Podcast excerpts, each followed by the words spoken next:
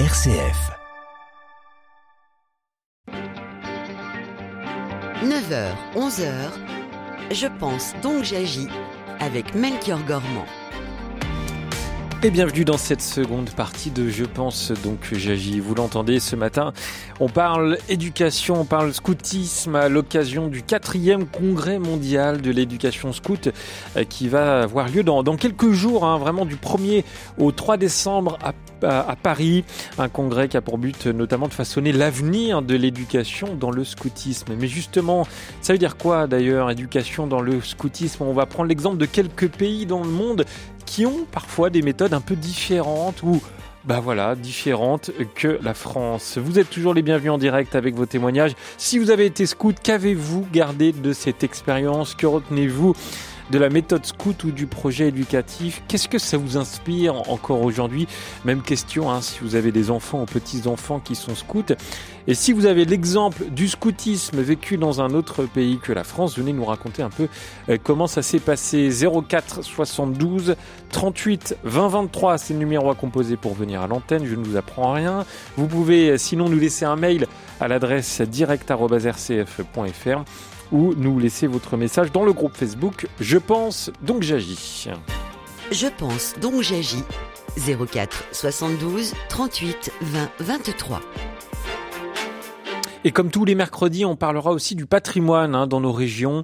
Euh, ce sera le cas avec Jacques de Chauvelin de la sauvegarde de l'art français. Il nous emmènera euh, en Bourgogne à la découverte d'une église primée pour sa restauration particulièrement réussie. Ce sera à 10h50. Pour nous accompagner jusqu'à 11h, je vous présente nos quatre invités. Alors, rebonjour Colline Garnier.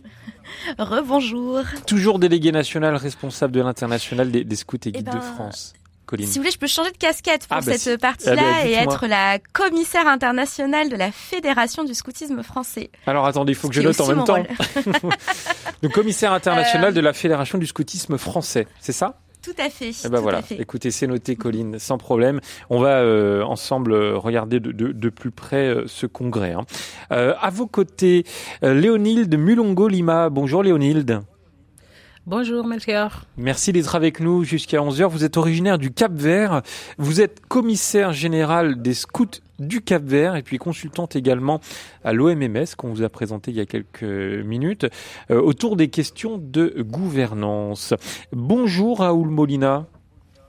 Bonjour Melchior depuis Genève. Eh ben, c'est ce que j'allais dire. Vous êtes actuellement à Genève, mais vous êtes d'origine catalane. On voyage ce matin. Vous êtes directeur du développement du scoutisme pour la région Europe au sein de l'Organisation mondiale du mouvement scout. Et puis notre quatrième invitée, Sarah Rita Katan. Bonjour Sarah. Bonjour. Originaire du Liban, vous êtes architecte et puis si vous êtes là, c'est parce que vous êtes vice-présidente du comité mondial de euh, l'OMMS. Voilà un peu le, plateau dans cette émission. On va euh, vous donner la parole bien sûr euh, jusqu'à 11h. Euh, Colline Garnier, je commence avec vous pour évoquer ce, la quatrième édition du Congrès mondial de l'éducation scout qui va se dérouler du 1er au 3 décembre à Paris. Il était très attendu, hein, ce, cette quatrième, elle était très attendue cette quatrième édition. Bah, euh, J'espère, mais euh, oui, oui, euh, très attendu parce que c'est un moment fort euh, au niveau mondial pour euh, s'accorder en fait sur les enjeux éducatifs de demain pour le scoutisme. On n'a pas souvent l'occasion de réunir euh, 400 participantes et participants du monde entier dans un seul endroit, et donc on a aussi un- une vraie euh, fierté côté euh, scoutisme français, donc la fédération de six associations, euh, de pouvoir accueillir cet événement à Paris. Oui, quelles sont ces associations d'ailleurs, euh, membres de la fédération? Alors, on a les Scouts et Guides de France, qui sont le mouvement catholique, les éclaireurs et éclaireuses de France, qui sont euh, laïcs, les éclaireurs et éclaireuses unionistes de France, qui sont protestants, euh, les éclaireurs et éclaireurs de la nature euh, d'inspiration bouddhiste, euh, les Scouts musulmans de France, euh, qui sont euh, d'inspiration musulmane bien sûr, Ah oui et les éclaireurs et éclaireuses israélites de France. Eh ben voilà, donc euh, c'est bien au- au- de les présenter et de voir qu'ils représentent aussi euh, le, le scoutisme en France. Un mot, Colline, sur l'objectif de, de ce congrès mondial de l'éducation scout? Alors il y a plusieurs objectifs, mais je pense que le principal, c'est euh, euh, avec les cinq sujets qui seront débattus euh, sur ce congrès, dont je pense qu'on parlera un petit peu plus tard, de réussir à trouver un, des orientations communes, des engagements communs par les à peu près 80 pays qui seront présents sur cet événement. Donc ce seront les responsables des programmes nationaux, des programmes éducatifs et des politiques adultes qui seront là. Et donc c'est comment on s'accorde et on enrichit cette proposition, sachant qu'on a une conférence aussi mondiale l'été prochain où on pourra continuer à, hmm. échanger sur ces sujets et donc donner les orientations du futur pour le mouvement. Un, mot, Colline, sur euh, bah, les, personnes qui nous accompagnent jusqu'à 11h. Léonilde, Raoul, Sarah, euh, pour être totalement transparent, c'est vous qui m'avez euh, proposé de, de les inviter, j'en suis très heureux. Mais pourquoi ces profils? Est-ce qu'ils représentent d'une manière ou d'une autre le scoutisme à travers le monde? Bah, Complètement, euh, déjà euh, par euh, les différentes régions qui, sont représentées, mais aussi par les missions. On parlait dans la première partie de l'engagement des adultes, et donc là il y a aussi une diversité dans les missions représentées, avec Léonilde qui est aussi là comme commissaire général des Scouts du Cap Vert, qui est une mission bénévole, n'est-ce pas? Raoul qui est salarié à la région Europe et, et donc qui connaît aussi l'aspect peut-être plus comment dire ça, euh, bah, salarié hein, de l'accompagnement des associations, mais pas que. Et Sarah qui est aussi euh, bénévole au niveau mondial, vice-présidente du comité, et donc tout l'enjeu aussi politique, stratégique du mouvement par cette représentation-là. Donc trois missions très très différentes au sein du mouvement. Et des réalités très différentes également en fonction des, de la situation géographique. Peut-être un mot sur le, la place du scoutisme dans votre vie. Alors Colline, je vais pas vous donner la parole parce qu'on vous a bien entendu et, et vous inquiétez pas, je compte sur vous pour nous parler du, congrès. Mais je vais commencer avec vous, Léonilde Mulongo Lima. Vous êtes originaire du, du Cap Vert. Euh, à quel moment vous êtes tombé, comme on dit, dans la marmite du, scoutisme? Comment vous avez découvert le scoutisme? Euh, Bonjour. Euh, pour remercier cette opportunité, Colline. pour dire que moi, je suis scout depuis que je suis petite. Dans ma famille, tout le monde est scout. Donc mes parents, ils nous laissaient aller aucun, aucun place que c'est le scoutisme. Donc soit c'était l'église, soit c'était le scoutisme. Donc je suis la plus petite de neuf frères et sœurs et tous tous mes frères et sœurs, ils ont vécu le scoutisme. Donc à moi aussi, donc il fallait que je vive le scoutisme aussi. Donc depuis que je suis petite, je, je suis dans le monde des scouts. Voilà, et ça va être dur, j'ai l'impression de, de, quitter ce monde. Hein. Vous, êtes, vous êtes vraiment engagés euh, tous les quatre et on va vous entendre. Euh, et vous, Raoul Molina? Euh, Pour moi, c'est on peut c'est pareil mais différent. Je suis aussi scout depuis que je suis jeune. Je suis rentré dans le mouvement quand j'étais 10 ans, j'avais 10 ans. Euh, mais, mais, par contre, ma famille, euh, personne n'était scout avant.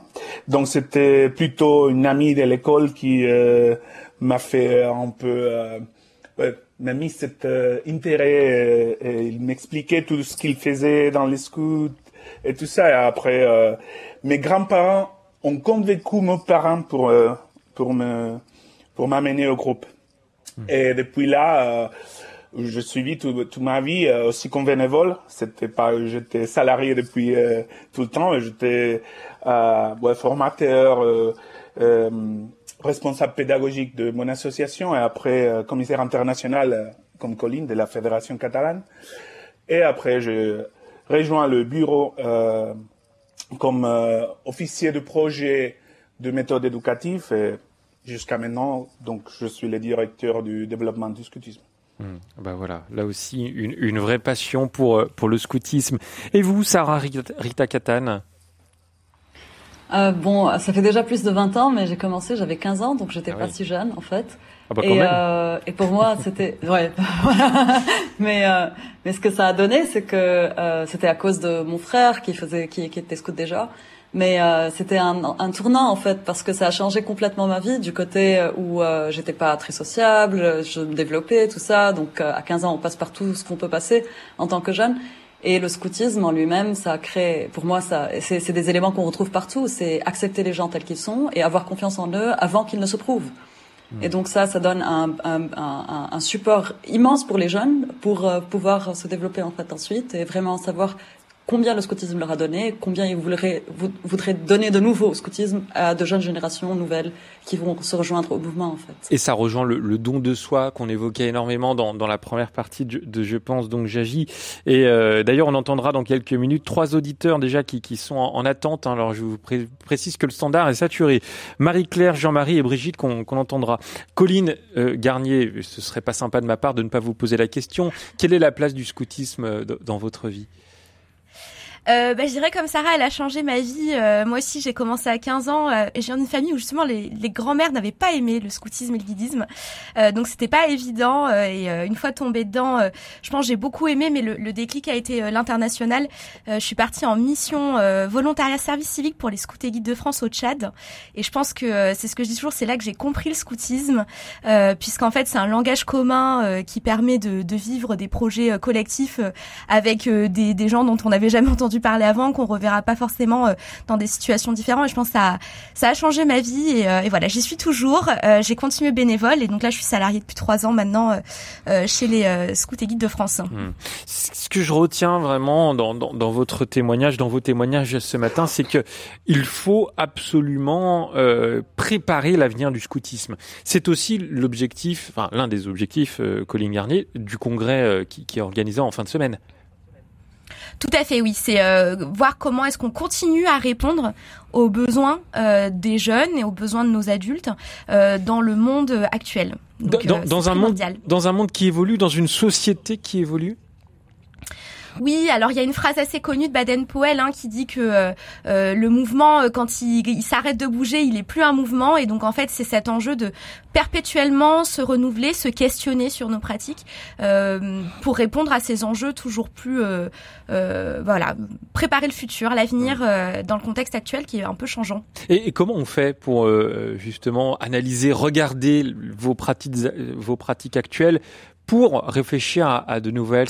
C'est justement bah, aussi le, le but euh, du, du, congrès mondial, c'est de regarder un petit peu ce qui se fait pour ensuite adapter et puis créer des nouvelles choses. Alors c'est pas regarder un petit peu, hein, c'est des longs processus de consultation euh, en interne des jeunes, des, des, représentants des associations, mais aussi de nos partenaires externes, euh, d'aller chercher en fait d'autres personnes qui sont extérieures au scoutisme pour venir pratiquer, euh, questionner nos pratiques, euh, peut-être apporter des nouveaux sujets. Et donc sur ce congrès, on aura aussi des partenaires externes qui seront présents sur les trois jours pour nous accompagner dans cette réflexion, nous challenger et venir nous faire réfléchir. C'est de longs process. Ouais. Ce que je vous propose, c'est d'accueillir tout de suite Marie-Claire au 04 72 38 20 23. Ça va être euh, une belle mise en bouche. Bonjour Marie-Claire. Oui, bonjour. Merci. Euh, oui. Oui, on vous écoute. D'accord. Euh, donc, nous avons nous avons deux garçons que nous avons mis au, au, scoutisme. bon, ça remonte à 30-40 ans. Donc, l'aîné, les premières années, il y a eu beaucoup de jeux, donc ça, ça l'intéressait beaucoup des jeux. Et puis après, euh, il y a eu un mal-être, bon, chez lui. Et donc, on ne pouvait pas continuer, euh, c'était pas intéressant qu'il continue. Le deuxième euh, se, se, plaisait très bien. Voilà. Et donc, j'ai un petit regret parce qu'on a, on n'a pas discuté beaucoup, enfin, je ne sais plus, à l'époque, et donc on a tout arrêté.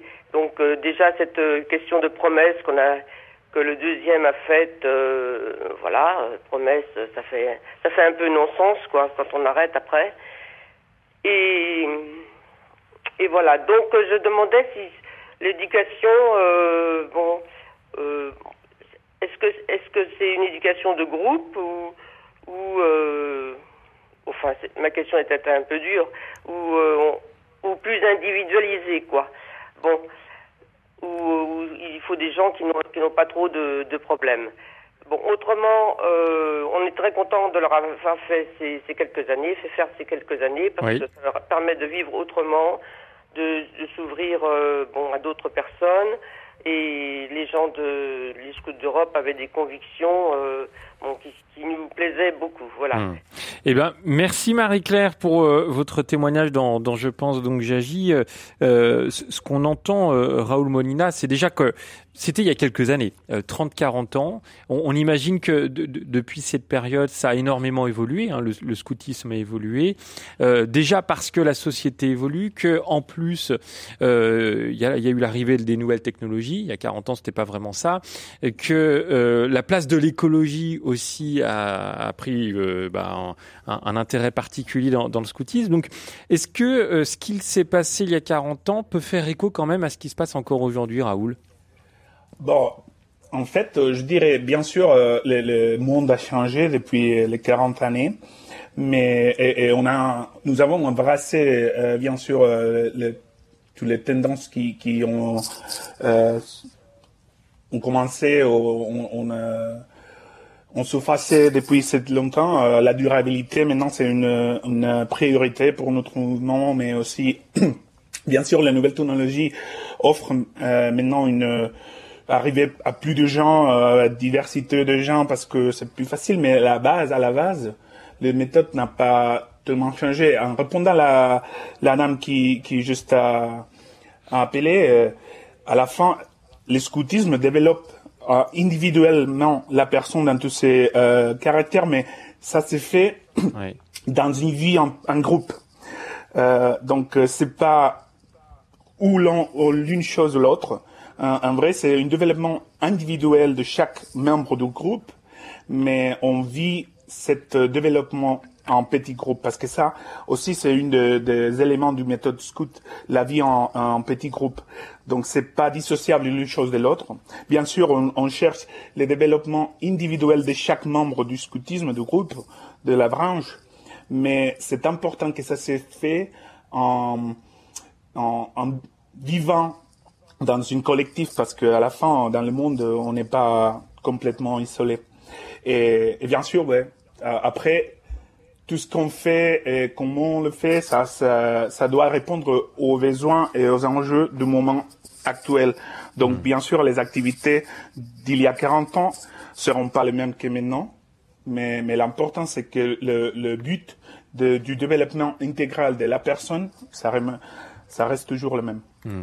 Euh, Colline Garnier, dans, dans quelle mesure le, le scoutisme participe d'une manière ou d'une autre hein, à, la réponse de, de, de, de, la société civile aux enjeux de demain Oula, c'est une très large question et donc euh, je suis ravie d'avoir euh, trois personnes avec moi euh, pour y répondre. Je pense que un des éléments forts de la méthode scout et du, du scoutisme, c'est l'engagement dans la communauté et donc les enjeux qu'on a identifiés comme enjeux éducatifs forts du scoutisme, ils sont pas, ils doivent pas se, se, être enfermés dans le scoutisme uniquement. C'est des enjeux de la société et donc je pense qu'on a un enjeu à comment on accompagne justement le passage à l'action dans l'engagement dans la communauté, qu'elle soit au niveau local, régional, euh, national, international, euh, etc. Et donc euh, c'est en ça que le scoutisme y répond aux enjeux aussi, c'est qu'on permet à des jeunes de devenir des citoyens, citoyennes actifs sur des sujets forts. on va pas forcément leur dire comment le faire et, et, et autres, mais c'est leur donner ces moyens-là, de eux-mêmes trouver les ressources pour le faire, tester, réussir, parfois échouer, mais voilà, qui trouvent cette place dans la communauté. C'est mmh. ça le but du scoutisme aussi. Léonille de Mulongo Euh, quelle est la place du scoutisme euh, en, Afrique et, notamment au Cap Vert, puisque vous êtes originaire du, Cap Vert euh, On sait qu'en France, le scoutisme fait quand même partie du patrimoine. Hein, voilà, je pense que tout le monde connaît un peu le, scoutisme. Qu'en est-il dans, la région dont, vous êtes originaire? Bon, je pense que on n'est pas dans le où on voulait. donc le scoutisme, je pense que étant inspiré en Afrique, parce qu'on sait que Baden-Powell a vécu le fondateur, il a vécu en Afrique du Sud. Donc, euh, donc je pense qu'elle s'est inspirée dans, dans l'Afrique, dans les Zoulous, dans les tribus de Zoulous dans l'Afrique du Sud. Et je pense que étant inspiré dans l'Afrique, le, scoutisme n'a pas en place que dans l'Afrique, dans mon point de vue, qu'il il devrait avoir. Hmm. Euh, euh, beaucoup, beaucoup, beaucoup de, de facteurs on peut, peut trouver. La, la, question politique, le leadership, les, il y a beaucoup de choses qu'on peut, qu'on peut identifier, des questions, des, des, qui sont à la base. Mais en tout cas, je pense que on est, on est dans un chemin, euh, c'est, que on va arriver, on va y arriver. Parce que le scoutisme a un mot, un mot à dire dans le développement en Afrique des jeunes. On a un mot à dire par rapport au leadership, à ce qu'on veut, comme on parlait tout à l'heure, le futur de l'Afrique, au le futur des leadership. Parce que c'est ça qu'on veut dans le scoutisme. On veut des leaders, comme Colin parlait tout à l'heure. Des jeunes qui sont engagés, qui sont transparents. En, parlant maintenant en termes de gouvernance, que c'est un peu mon domaine de, de consultation. Donc, on va, on va aider les, chaque OSN, Organisation Scout Nationale, dans, le, dans leur bonne pratique dans la bonne gouvernance. Donc, on espère que d'ici au futur, je pense que dans dix ans, on aura un scoutisme beaucoup plus actif dans l'Afrique. C'est ça mon espoir. Mais on entend qu'il y a un vrai besoin, en tout cas. Il y a un, besoin de développer le scoutisme dans, dans, la région. Tout à fait.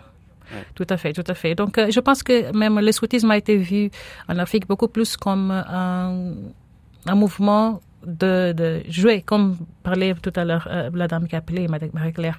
Donc, on, a oublié un peu la partie éducative du scoutisme. Je pense que le congrès vient justement dans ces processus-là, de nous aider à voir l'autre partie éducative du mouvement.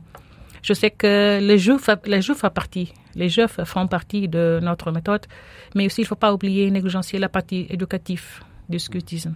Et ça, je pense que le congrès va bien j'ai vu le programme. Dans le programme, on a des aspects très, très pertinents qui nous va nous aider à cette partie éducative du mouvement scout. Ça, demande une exigence, euh, Sarah Rita Katan, de, justement travailler sur ce projet éducatif, sur cette méthode éducative?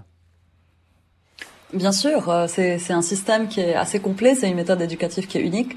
Euh, mais en même temps, quand on pense à la méthode éducative, on a deux buts qu'on voudrait vraiment accomplir à travers ça. C'est avoir des individus épanouis et avoir des citoyens actifs en même temps. Donc, euh, et chaque individu qui passe par le scoutisme a en fait l'opportunité de se développer lui-même ou elle-même euh, et d'être agent de leur propre développement. Hmm. Donc, ce qu'on fait, c'est que on, on, on, donne, on prépare les jeunes à pouvoir euh, apprendre comment apprendre en fait, apprendre euh, comment comment être et comment comment se, se comporter, et comment se baser sur ces valeurs et les vivre dans leur vie euh, quotidienne sans le support des adultes à un certain moment. Euh, et, euh, et, ce qu'on veut, c'est qu'ils soient vraiment engagés à, et motivés à soutenir leur communauté à travers leur propre développement et leurs propres actions.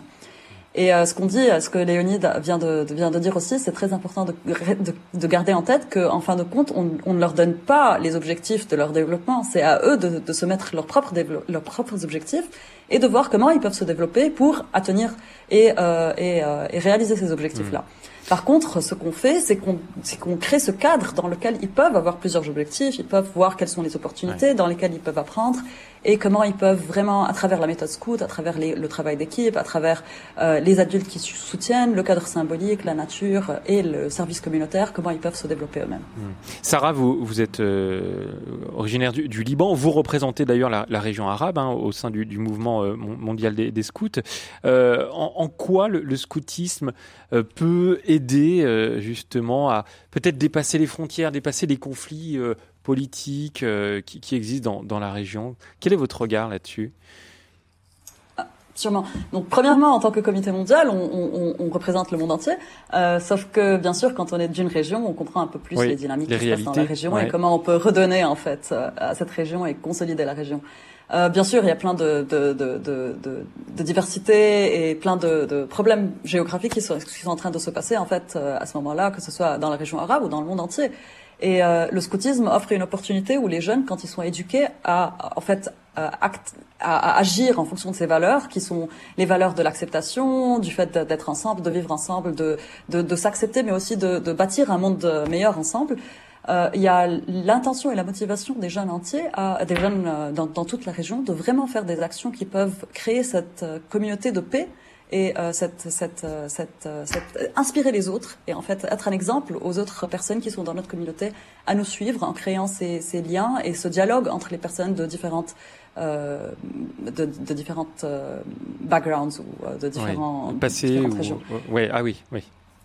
Et, et oui pardon Sarah allez-y je vous en prie non, c'est pas grave. Et euh, en fait, euh, ce qu'on fait, et maintenant même quand on a une stratégie nouvelle à se développer au niveau du scoutisme, euh, un monde de paix et un monde inclusif, c'est quand même une des priorités sur lesquelles on, travaille tout le temps. Et on voit que les jeunes ont vraiment, besoin de ça. Et ils sont en train de demander à avoir plus, plus de, de, plus en plus de responsabilités et des actions citoyennes en créant ces liens entre les, les personnes de différents pays. Hmm. Colline Garnier, euh, ce, que je retiens quand même à la fois du témoignage de Léonilde, celui de, Sarah, on écoutera tout à l'heure Raoul aussi pour, nous parler de, son regard sur l'importance du scoutisme dans, la région, mais euh, ce qu'on entend c'est qu'il y a des réalités très différentes en fonction des... ça de toute façon c'est en fonction des pays, c'est le cas pour tous les sujets, mais euh, par contre il y a quelque chose d'unique dans le scoutisme quand même. Il y a quelque chose qui rassemble tous les jeunes euh, qui, qui font du scoutisme dans le monde ah ben il y a, y a la méthode de scout, euh, Sarah en parlait tout à l'heure en fait, qui est euh, le langage commun euh, de l'ensemble de ces associations. Comment est-ce qu'on arrive à, à mettre 57 millions de scouts en ordre de marche sur un sujet commun? Ben, c'est parce qu'on a aussi une méthode commune. ensuite, on a des programmes, des projets éducatifs qui vont être adaptés selon les régions et autres. mais voilà, cette, cette méthode scout, c'est vraiment le, le, cœur de notre mouvement et ce qui nous permet d'être d'être un mouvement uni. ce que, ce que pardon. Euh, ce que je voulais juste aussi rajouter, c'est qu'on a, on a ce qu'on a parfois des événements internationaux, et ça, je pense que ça fait aussi fondamentalement partie de l'ADN du scoutisme. Euh, par exemple, les Jumboree, donc qui sont ces rassemblements euh, de plusieurs milliers de jeunes d'une tranche d'âge. on en a eu un en Corée, dont on a beaucoup parlé dans les médias cet été, mais c'est des événements qui ont lieu tous les quatre ans. Et en fait, ça a été créé dès le début par Baden-Powell, j'en parlais tout à l'heure, hein, de Bronsey, en disant en fait des jeunes qui ont vécu dix jours ensemble avec la même méthode, qui ont joué ensemble, qui ont échangé ensemble, ils pourront pas se faire la guerre après. Et donc, comment est-ce que, en fait, ce mouvement de scoutisme, c'est fondamentalement ça, c'est comment on met ensemble des jeunes euh, pour que demain ils soient porteurs de ces messages de paix parce qu'ils ont vécu quelque chose de commun. Et donc, ils peuvent pas se faire la guerre après ça. Et c'est ça le message aussi fondamental sur euh, sur euh, notre rôle en tant qu'éducateur, éducatrice à la paix, en fait. Et, et, encore plus dans des régions marquées par par certains conflits, Sarah. Ouais, sûrement, sûrement. Et, et ce qu'on voit, c'est que aussi, c'est, le résultat en fait d'une éducation qui prend les jeunes d'un, dans, un processus où ils se développent eux-mêmes d'une façon progressive et suivant leur propre, leur, leur propre euh, rythme en fait. Hmm. Et ça commence parce qu'ils sont en train de vivre ensemble déjà au niveau du scoutisme. Au Liban, par exemple, si je prends l'exemple du Liban, on est un pays où on a tellement de religions et tellement de personnes de différents, de différentes euh, euh, groupements, si vous, si vous voulez, au niveau de, du pays. Et quand on, quand on se joint au niveau du scoutisme et qu'on met tous ces jeunes ensemble, ils, ils, bâtissent des liens qui sont immenses entre eux. Et euh, ça, c'est au niveau local et au niveau national. Et quand ça se répercute aussi au niveau international, ça mmh. devient encore plus fort parce qu'on a 57 millions de personnes qui font la même promesse, en fait. C'est le même, c'est le, c'est la même essence. Et, euh, et ils, ils, y croient de la même façon. Et pour eux, servir les autres, accepter les autres et vraiment aller vers l'autre, euh, sont des, des, des, des, des c'est un compas qui, qui, qui, qui, qui, les, qui les dirige dans toute leur vie. Même quand mmh. ils quittent la formation scout en elle-même, ils continuent à faire ça dans leur vie après. Raoul Molina, qu'est-ce que vous en pensez? Bah, je suis tellement d'accord avec euh, ce que vient de, de dire euh, mes collègues, mais je voudrais ajouter aussi une chose qui est aussi euh, spécifique et intéressant et qui unit les mouvements, c'est en fait le, le, ce que nous appelons la loi, qui à la base c'est les systèmes de valeurs qu'on transmet, qu'on veut que nos enfants, nos jeunes et nos adultes vivent. Et, et ça pour moi c'est très important comme comme agent qui unifie, parce qu'à la base, on, on, a tous les mêmes euh, systèmes de valeurs et on adhère euh, euh dans ce système de valeurs euh, en faisant la promesse.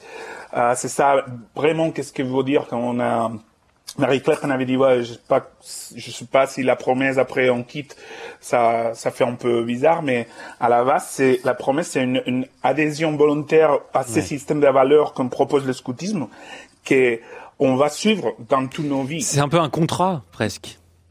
Mais, mais c'est un contrat avec toi-même, en, faisant de dire, euh, j'ai vécu cette, ces valeurs que le, que le scoutisme propose, je le vois comme euh, c'est ce que je veux euh, vivre dans ma vie et je les incorpore comme mon système de valeurs. Donc c'est oui, on peut le dire, c'est un contrat, mais avec eux-mêmes, avec chacun et chacune de nous.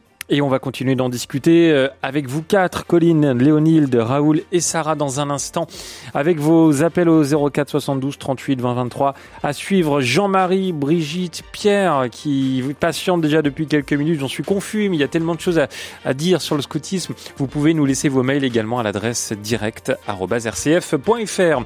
On marque une petite pause. À tout de suite.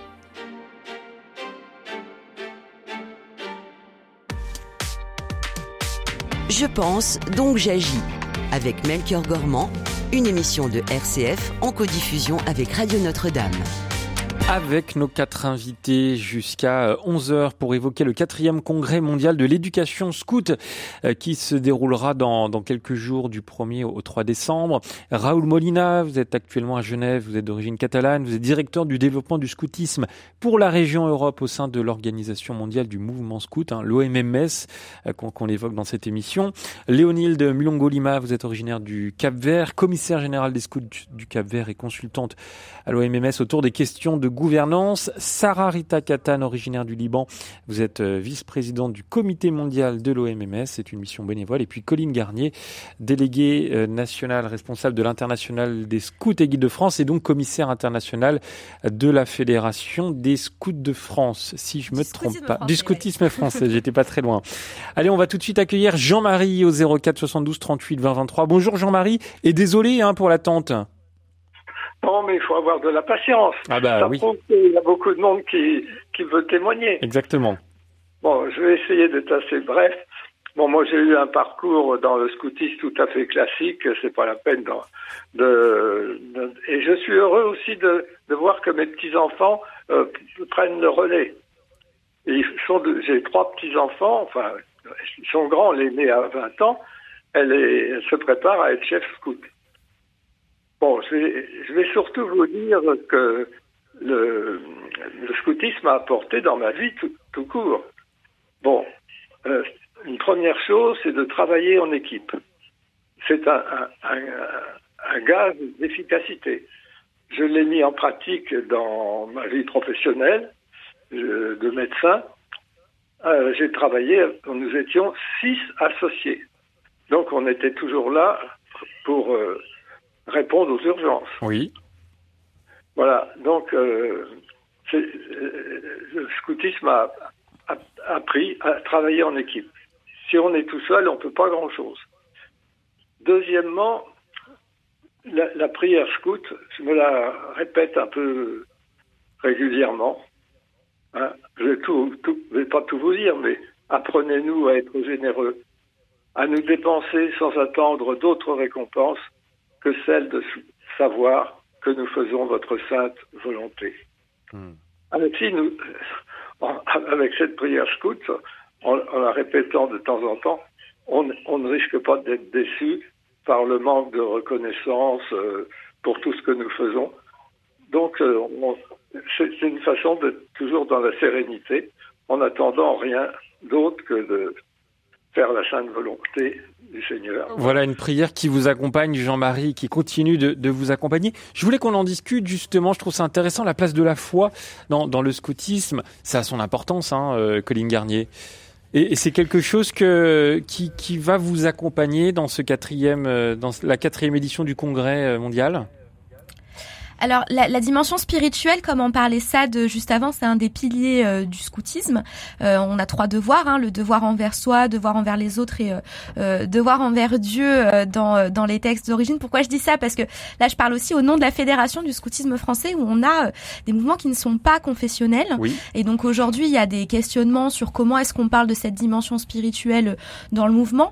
Euh, il y a quelques années, il me semble, c'était en 2017, euh, il y a eu une enquête mondiale qui a été faite par l'OMMS. je pense que Sarah en parlerait mieux que moi, euh, mais qui demandait est-ce qu'on garde cette notion de devoir envers Dieu ou est-ce qu'on on évolue plutôt vers euh, quelque chose de spirituel euh, plus ouvert? Il y a quand même eu un- une volonté globale de garder cette cette référence à Dieu et à la foi. Donc c'est comment maintenant le mouvement on a cette dimension-là tout en acceptant et restant accueillant pour des personnes qui sont des associations qui sont pas dans une Mhm. démarche confessionnelle. Donc pour le coup, c'est pas vécu directement dans le programme du congrès. En revanche, il est proposé pour chacune chacun de de- d'avoir des espaces pour organiser des temps de prière s'ils le souhaitent ou des temps de méditation d'ailleurs aussi. Euh, et donc on aura cette attention à permettre à chacune chacun de vivre euh, pleinement sa spiritualité. Donc c'est on le propose pas dans le programme. En revanche, on crée les espaces pour que ça puisse être vécu euh, là-dessus. Après, la dimension spirituelle, euh, ça reste un des fondements du scoutisme, donc on va le vivre à travers les débats, les échanges, les expériences de chacun. Euh, mais euh, voilà, c'est comment on trouve cet équilibre-là euh, pour permettre à chacun, chacune de se sentir accueilli aussi. Hmm. Ce que je vous propose pour être vraiment concret et pour comprendre aussi l'objectif du, Congrès mondial du, de, de l'éducation scout qui va se dérouler du 1er au 3 décembre à, Paris, c'est de prendre des exemples pour les régions qui sont représentées aujourd'hui. Par exemple, si je commence avec vous, Léonide Mulungolima, quels sont les, les enjeux du, scoutisme pour la région Afrique Peut-être la, la, place de l'environnement, de, de l'écologie? Oui, tout à fait. Ça, c'est un grand enjeu qu'on a.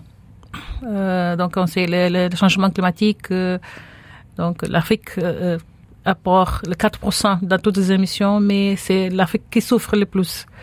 Soit la sécheresse, soit le, la, il y a beaucoup de choses. Donc, on a, on a des, les, les conséquences, c'est la migration. Il y a beaucoup de conséquences que ça. Donc, en tant que scout, nous, on travaille dans les, donc, le scoutisme mondial a des programmes très, très spécifiques. Par exemple, les scouts pour, pour les ODD. Il y a où les, les initiatives sont, sont proposées par le scoutisme mondial et chaque OSN euh, va s'adapter, comme je disais tout à l'heure. Donc, euh, il y a des propositions.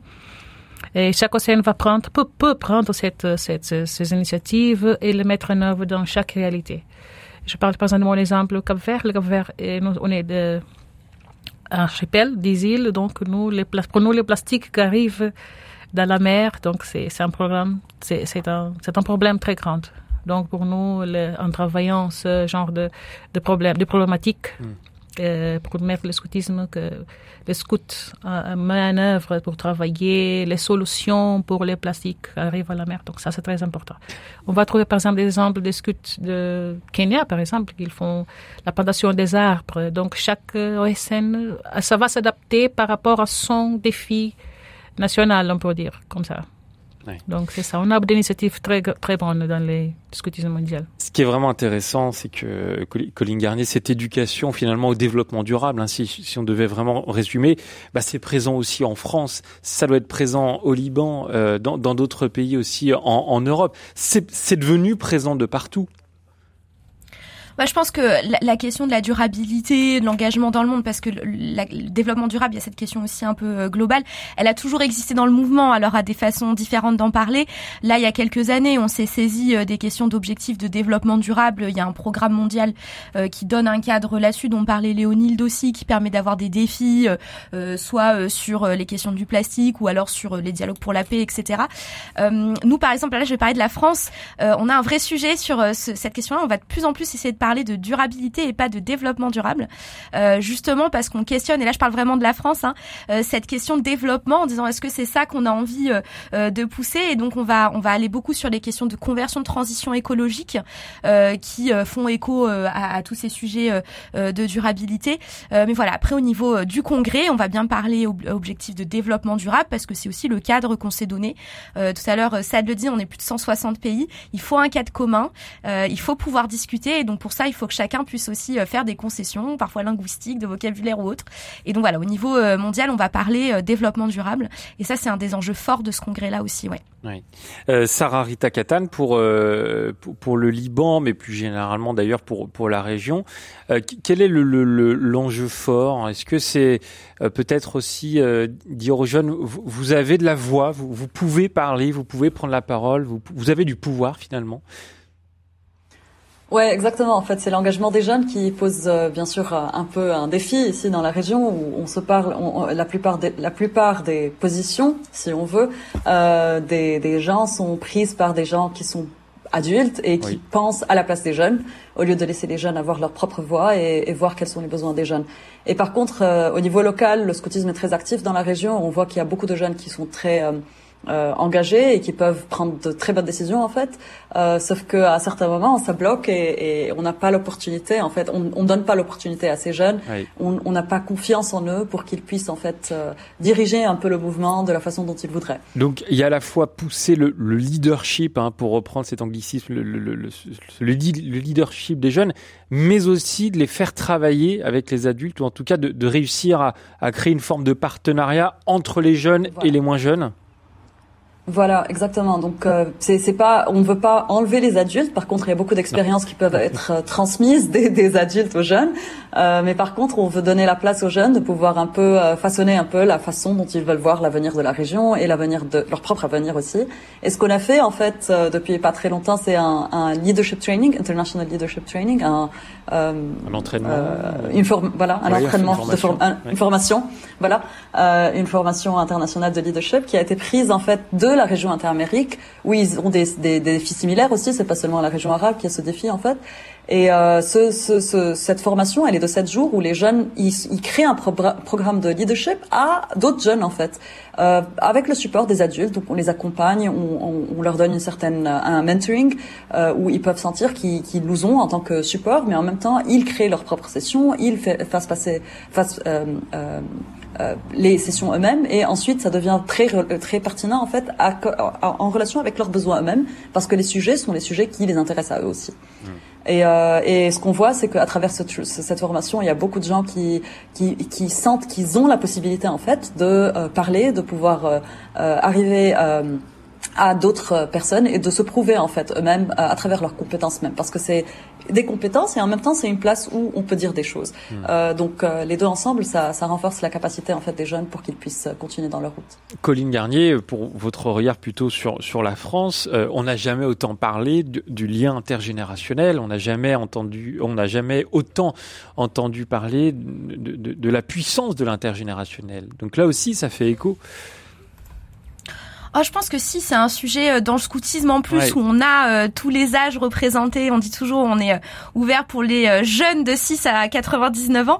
Euh, donc je pense que c'est une question qui a toujours parcouru le mouvement. après, le, le, le, curseur, il se déplace. Peut-être aujourd'hui, ce qu'on disait dans le premier temps, on est peut-être allé sur un axe. On a beaucoup de chefs, nous en France, chefs cheftaines qui vont avoir moins de 25 ans. Bah, c'est comment on remet le curseur pour avoir d'autres chefs un peu plus expérimentés qui rejoignent. Donc je pense que c'est toujours une question de curseur dans le temps, euh, mais c'est un débat qui a toujours été là. Mmh.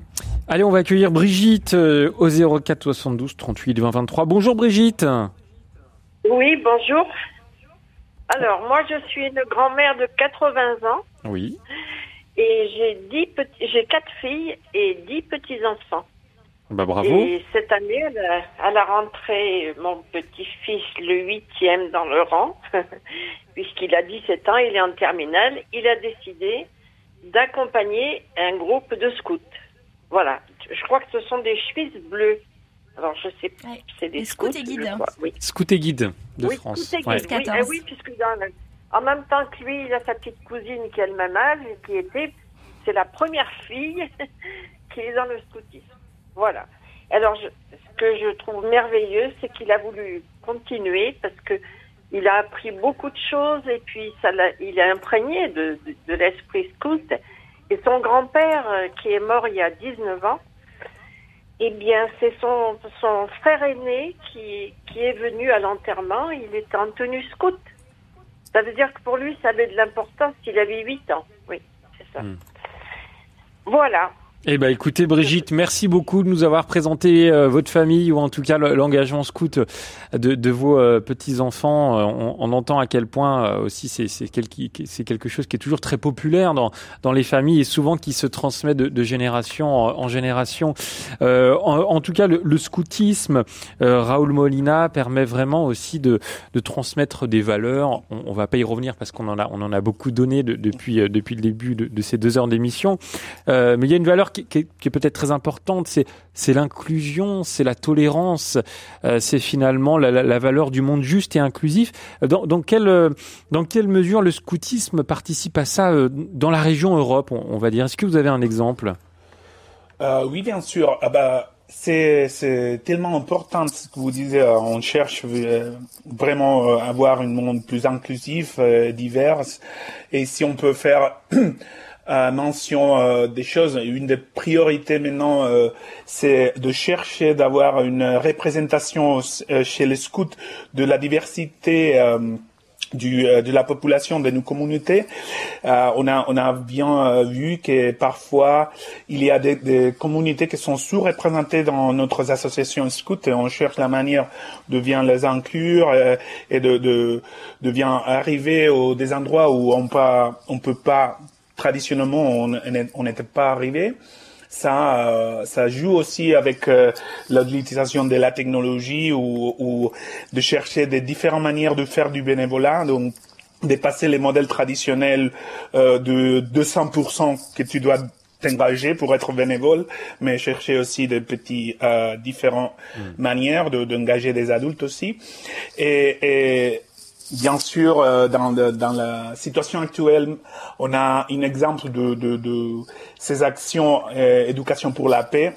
On a euh, bon, malheureusement euh, vécu euh, la situation avec l'Ukraine depuis il y a déjà quelques temps, et on a quand cet euh, conflit a éclaté, directement les scouts se sont engagés pour aider des, euh, des personnes qui, qui euh, fuient de, de, du conflit en Ukraine.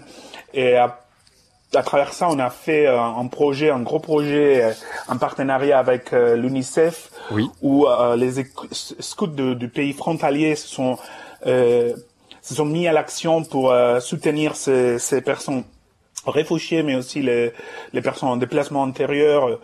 Et, et ça, ça a été un très très bel euh, projet qui a montré le, le vrai engagement du, du scoutisme pour euh, pour un monde plus euh, juste, plus équitable, pour donner des petits euh, données euh, dans ces projets qui a été un peu plus d'un an.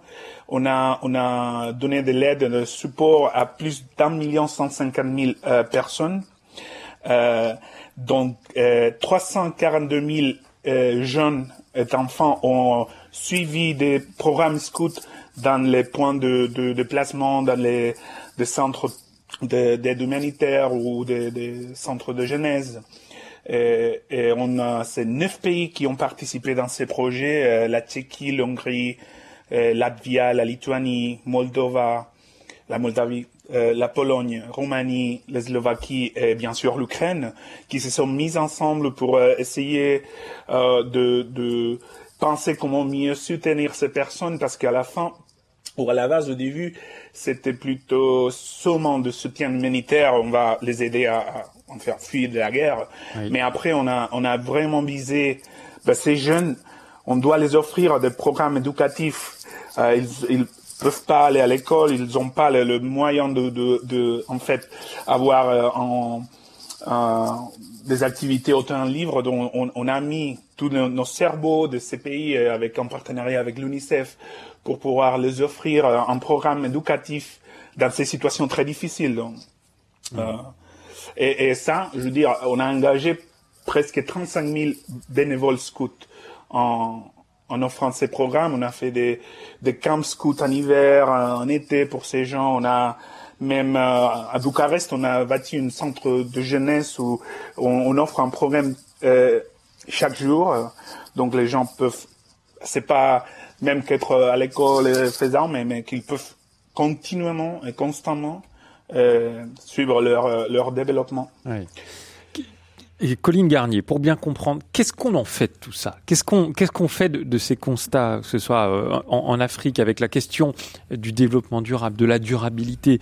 Qu'est-ce qu'on fait de, de, euh, de, du leadership des jeunes, de la question intergénérationnelle qu'on a pu constater au, au Liban ou, ou, ou, dans la région? Qu'est-ce qu'on fait aussi de, de, l'inclusion, du monde inclusif et juste avec la, la question de l'Ukraine?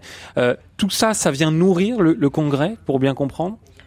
Alors ça vient complètement nourrir le congrès. On en fait euh, de façon très simple euh, des documents euh, stratégiques qui sont mis au débat, consultés. Donc ce que je disais tout à l'heure, l'importance de réussir à trouver des compromis pour que chacun puisse s'y retrouver, puisque quand on est de 160 pays différents, on n'a pas les mêmes enjeux. Donc il faut trouver ce, ce, compromis qui soit à la fois bon pour tout le monde et qui soit assez aussi percutant peut-être pour le mouvement. ensuite, on va voter sur ces stratégies. On va dire est-ce qu'on est d'accord avec ça ou pas? Et puis ensuite, il y a le travail des organisations nationales qui commence et des régions, euh, puisqu'en fait, on a euh, ce grand chapeau euh, stratégique euh, qui va être voté sur plusieurs années. Et ensuite, c'est comment chaque région va le décliner avec les enjeux qu'on a vus euh, avec Léonilde, Sarah et Raoul. Oui. Et ensuite, comment chaque pays va choisir. Donc, je parlais des, du développement durable tout à l'heure. Bah, peut-être que la France, on va se saisir d'une façon très différente que le Cap Vert, que le Liban. et donc, c'est un vrai travail qui est fait ensuite par les organisations nationale, les bénévoles et les salariés au niveau national, de déclinaison pour que ce programme-là et ses enjeux ils répondent aux besoins du jeune dans son groupe local, dans sa ville, euh, dans son quartier. Mmh. Euh, et donc ça, ça prend plusieurs années. donc il faut s'armer de courage et de patience. Mmh. L'objectif, c'est de, de, de, faire progresser, de faire évoluer la, la méthode euh, éducative scout ou les méthodes? Bah alors l'objectif déjà c'est de répondre aux besoins du jeune, hein. euh, ça c'est la première chose. Et donc on parle de la méthode scout puisqu'il n'y en a qu'une. Euh, et donc après c'est comment est-ce qu'on fait évoluer les enjeux, les pistes éducatives qu'il va y avoir autour, euh, en se basant toujours sur cette méthode-là. Il y a aussi la question des opportunités éducatives, des opportunités d'apprentissage. Euh, donc en fait la méthode scout ça fonctionne. Il y a plusieurs éléments. Il y a la méthode, il y a euh, les buts du scoutisme et puis il y a ces opportunités d'apprentissage. Et c'est comment on va jouer sur ces différents éléments-là, euh, sur ce cadre-là, comme le disait Sarah tout à l'heure euh, pour euh, permettre aux jeunes de s'épanouir et en fait et répondre à ses besoins à lui aussi. Parce que si on reste au niveau international, national, mais qu'on va pas chercher le besoin du jeune au niveau local, on aura raté un petit peu notre travail. Donc, euh, c'est vraiment ça a pour but aussi d'écrire une feuille de route finalement hein, de, de, pour, pour, pour, les prochaines années. Euh, quel est le rôle des jeunes justement dans ce congrès? Parce que là on, on parle quand même de, de personnes qui euh, finalement décident, prennent des décisions ou encadrent, mais que vont faire les jeunes Est-ce qu'ils ont aussi la parole euh, lors de ce congrès? Alors, les, peut-être euh, Sarah ou Raoul ou Léonide pourront compléter, mais pour le coup, ils ont été, euh, ils ont fait partie des consultations en amont. Donc, les consultations, euh, elles étaient à destination des jeunes. on a des événements internationaux qui ont des portées éducatives. Donc, typiquement, nos conférences mondiales, qui sont comme des assemblées générales, on réfléchit de plus en plus, enfin, on retravaille un nouveau format pour permettre à des jeunes, et donc là, j'entends des jeunes plutôt majeurs, enfin, on va parler des 18-25 ans, 18-26 ans, parce qu'il faut aussi que les jeunes ils soient intéressés pour prendre part à ces événements. Euh, et donc c'est comment on rend certains de ces événements beaucoup plus pédagogiques dans l'approche des textes, des documents, etc. Là sur le congrès, c'est vraiment à destination des responsables euh, stratégiques nationaux, mais quel que soit leur âge. En fait, on a, euh, il me semble, 30% des participants de ce congrès qui ont moins de 30 ans, euh, ce qui est jeune au niveau international sur ce genre d'événement. Euh, et donc ça, c'était un des vrais sujets aussi dans, dans notamment comment on a cadré les prix les, bourses de solidarité, etc. C'est pour permettre aux plus de moins de 30 ans possible de participer à cet événement. Mmh. Léonille de Mulongo-Lima, en un mot, euh, qu'est-ce que vous attendez du congrès? Moi, pardon. moi, je pense que j'attends la feuille de route, j'attends ce que j'ai très envie de participer parce que j'ai vu des, je suis très passionnée pour le scoutisme et j'ai vu qu'il y a des études qui ont été faites qui sont très importantes pour l'avenir du scoutisme. Mmh. Et je pense que donc c'est ça que je suis en train de voir dans le, qu'est-ce que les nouveaux qu'est-ce que c'est nouveau qui a été fait, d'étudier dans le scoutisme qu'on peut mettre en œuvre dans nos pays. Et vous, Raoul Molina, qu'est-ce que vous attendez du, du congrès qui aura lieu en fin de semaine?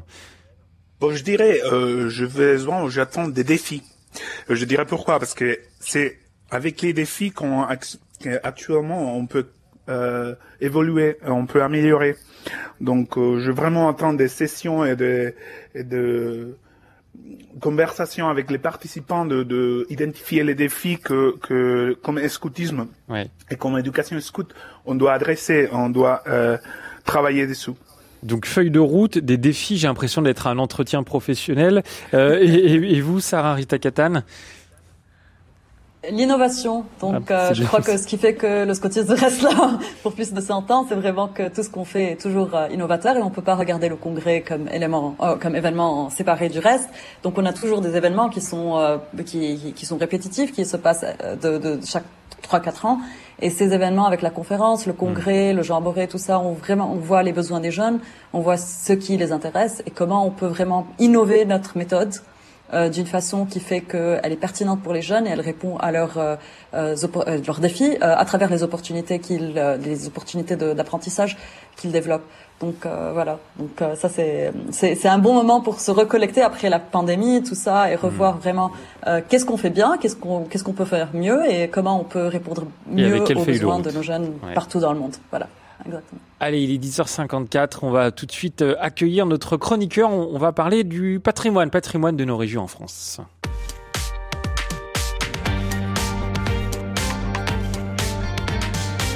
Et nous retrouvons Jacques de Chauvelin de la sauvegarde de l'art français. Bonjour Jacques. Bonjour Melchior, bonjour à tous. Nous partons pour la Bourgogne où vous nous emmenez à la découverte d'une église primée pour euh, sa restauration particulièrement réussie. Oui, aujourd'hui direction Rolvergy, petite commune de 135 habitants qui est située à une vingtaine de kilomètres de Dijon. Alors son église Saint-Saturnin est un petit joyau d'art roman du XIIe siècle qui est perché au sommet d'une colline entourée de, des vignes des Hautes-Côtes de Nuit. Alors le week-end dernier, le village a eu la joie de recevoir le prix Trévis 2023 de la sauvegarde de l'art français pour récompenser le chantier de restauration de l'église, conduit avec une très grande détermination par la mairie de 2014 à 2022. Et que récompense précisément le prix Trévis puisque le chantier est maintenant terminé? Ce prix, créé par la sauvegarde de l'art français en l'honneur de son fondateur, le duc de Trévise, vise à promouvoir les restaurations qui sont bien faites.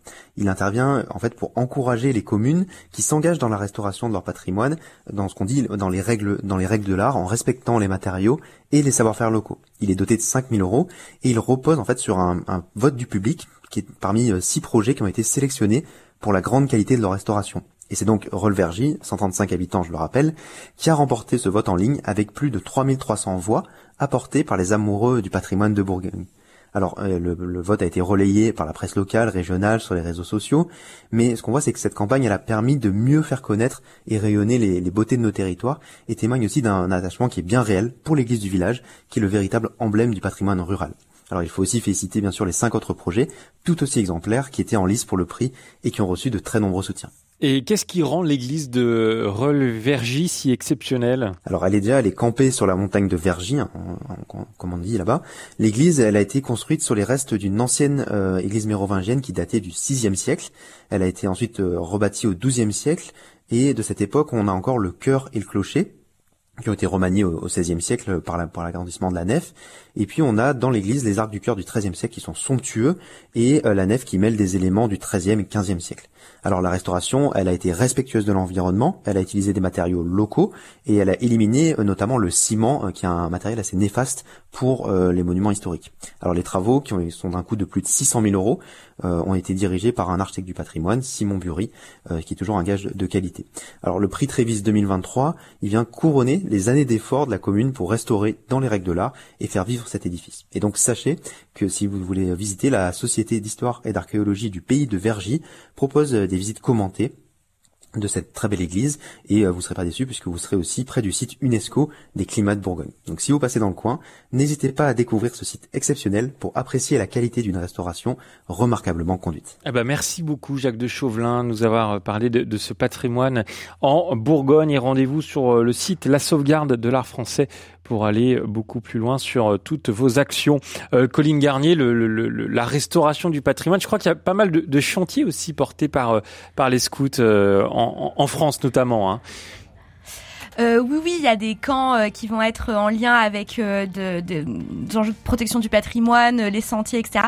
Il y a aussi un badge mondial qui s'appelle le Patrimonito, qui permet à tous les scouts du monde d'identifier des lieux architecturaux ou patrimoniaux locaux et d'aller les défendre, les protéger, communiquer dessus. Donc ça se vit partout ailleurs aussi. Et ben voilà, ça vient parfaitement finir cette émission. Je vous remercie vraiment à tous les quatre d'avoir été avec nous pour nous parler de ce quatrième euh, congrès mondial, euh, j'ai déjà perdu le nom alors qu'on en a parlé dans toute l'émission, congrès mondial des méthodes éducatives de l'OMMS. Voilà donc euh, de l'éducation scout. De l'éducation scout. Bah voilà, il va falloir que je, re, je... c'est ma feuille de route, elle est pas bonne. Et on vous souhaite un très bon congrès à tous les quatre. Merci Colline Garnier, merci Léonine Mulongolima, merci. merci Raoul Molina et merci Sarah Rita Katan. On mettra tous les liens sur notre site rcf.fr. On était très heureux de, de ce partenariat en, tout cas pour cette émission. Merci à Radio Notre-Dame qui vous a accueilli en studio. Merci à Pascal, Maria et Catherine à la réalisation. Je vous souhaite une très bonne journée et demain, on va mettre le bicorne et on va parler de Napoléon pendant deux heures. Sacré programme. À demain!